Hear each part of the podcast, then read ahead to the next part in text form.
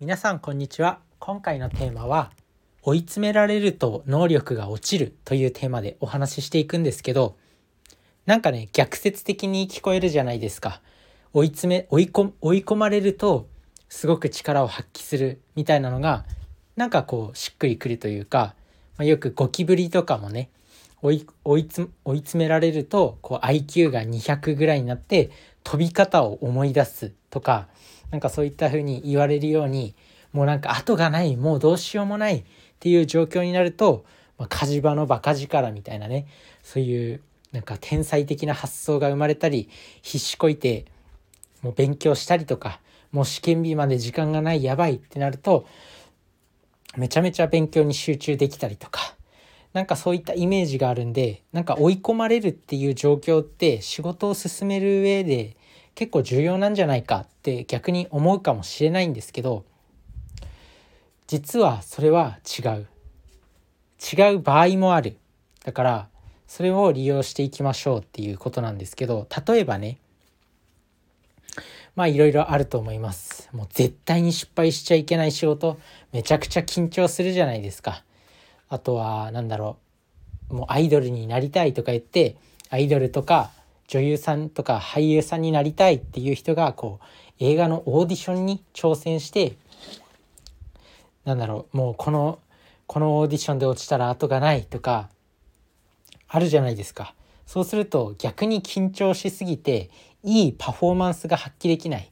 パフォーマンスが発揮できる時ってなんかこう何て言うのリラックス状態もバランスよく何て言うの自律神経が交感神経と副交感神経のバランスがいいとすごく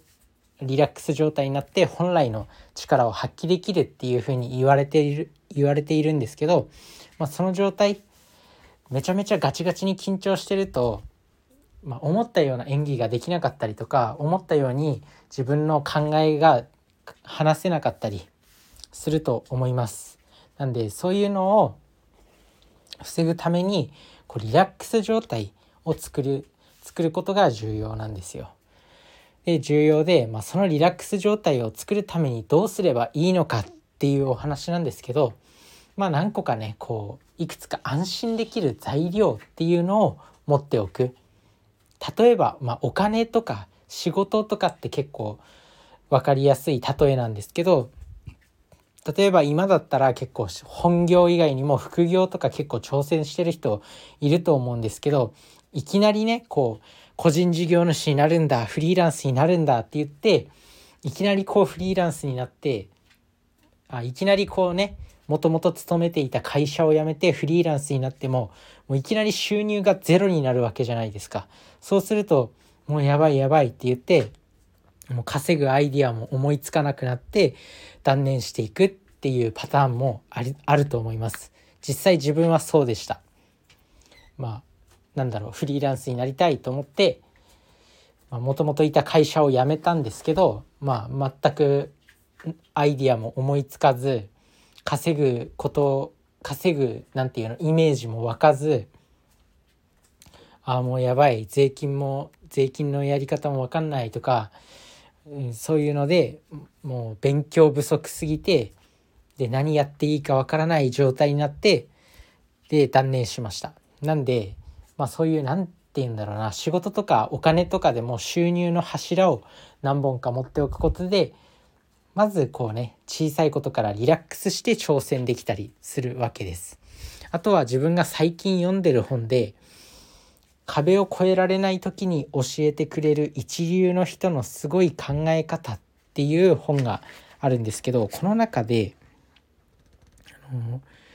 西澤康夫さんっていう方が書かれた本でまあその中にエピソードがいくつか載ってるんですけど「アタック25」っていう番組覚え覚えてますかっていうか今もあるあるのかな？自分今テレビ全く見ないんで分かんないんですけど「まあ、アタック25」っていう番組があったんですよね。まあ、それで児玉清さんっていう方が、まあ、長年司会を務められてて、まあ、最近亡くな亡くな亡くなられたのかな？それで、まあ、その児玉清さんってもともと俳優だったんですよ。でその児玉清さんが大学生の時かな。もうすでに就職が決まっていてで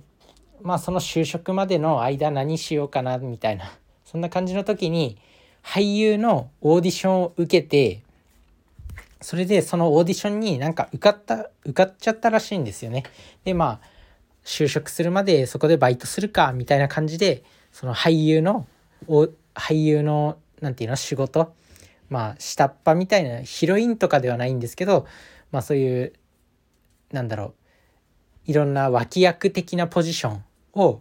結構いろいろやったみたいなんですよね。まあ、アルバイトみたいな感じでこの就職までの就職までの腰掛けみたいな感じでそれそれをやってたらしいんですよ。でその時になぜかこうすごくうまくいってでなんかそっちがそっちの方がうまくいっちゃったみたいな俳優業の方がうまくいっちゃったみたいなそんなことがあったみたいです。でそれなんでかっていうともうすでに就職っていうものが決まっていてでなんか他のその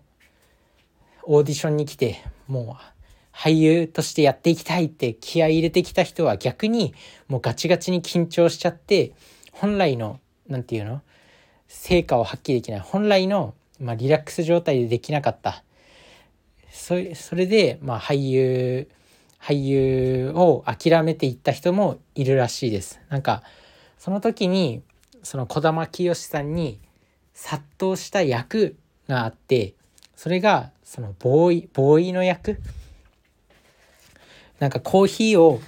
コーヒーをテーブルに運ぶっていう、まあ、そういう役が結構殺到したらしいんですよ。でほとんどの新人新人の俳優さんとかは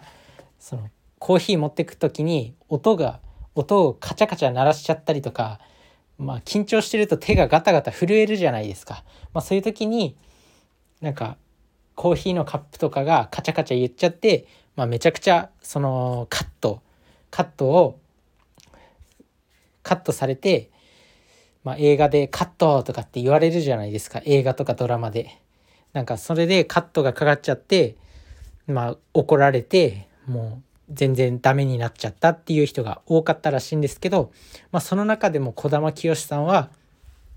全然緊張せずにもうその役をさっささっそうとこなしたっていうことでこれは何でかっていうとやっぱその腰掛けだったからなんか別に別になんか失敗してもいいやみたいな感じで、まあ、ひょうひょうと取り組めひょひょうひょうと取り組めたことがもう逆に良かったんですよ。でそれでもうそっちの俳優の方が成功しちゃってなんかこうね有名になっていったっていう方なんですけどだからなんだろう変にこう緊張しすぎるのは良くない。だから人間って追い込まれた時にはなんか力を発揮できるように見えるんですけど、まあ、やっぱリラックス状態っていうのが一番こうね人間の本来の力を発揮しやすい状態なんでなんかこう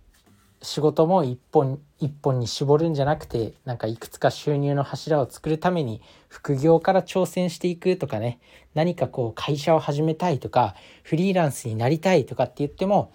まあ、まずはこう副業から取り組んでいくっていうのが重要になってくるのかなって思います。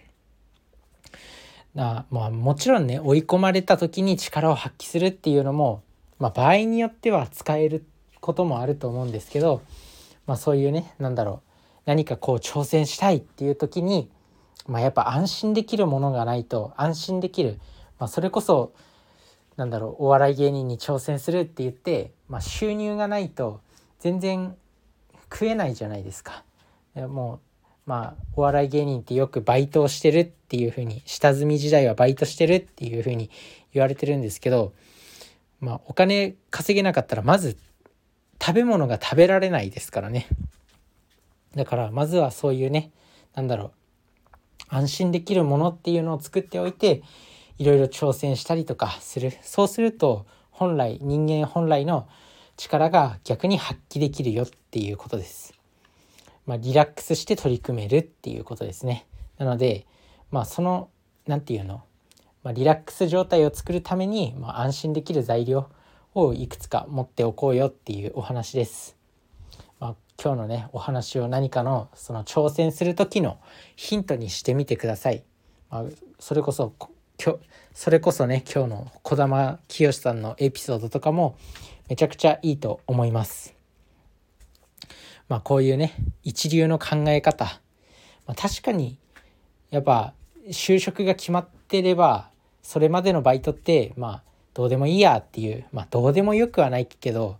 まあ気分的に楽じゃないですか。まあそういった時に発揮される能力っていうのが自分本来のなんか持ってる能力なんじゃないかなって思います。是非ねこの考え方を持って仕事に取り組んでみるといいんじゃないでしょうか。それじゃあねバイバーイ。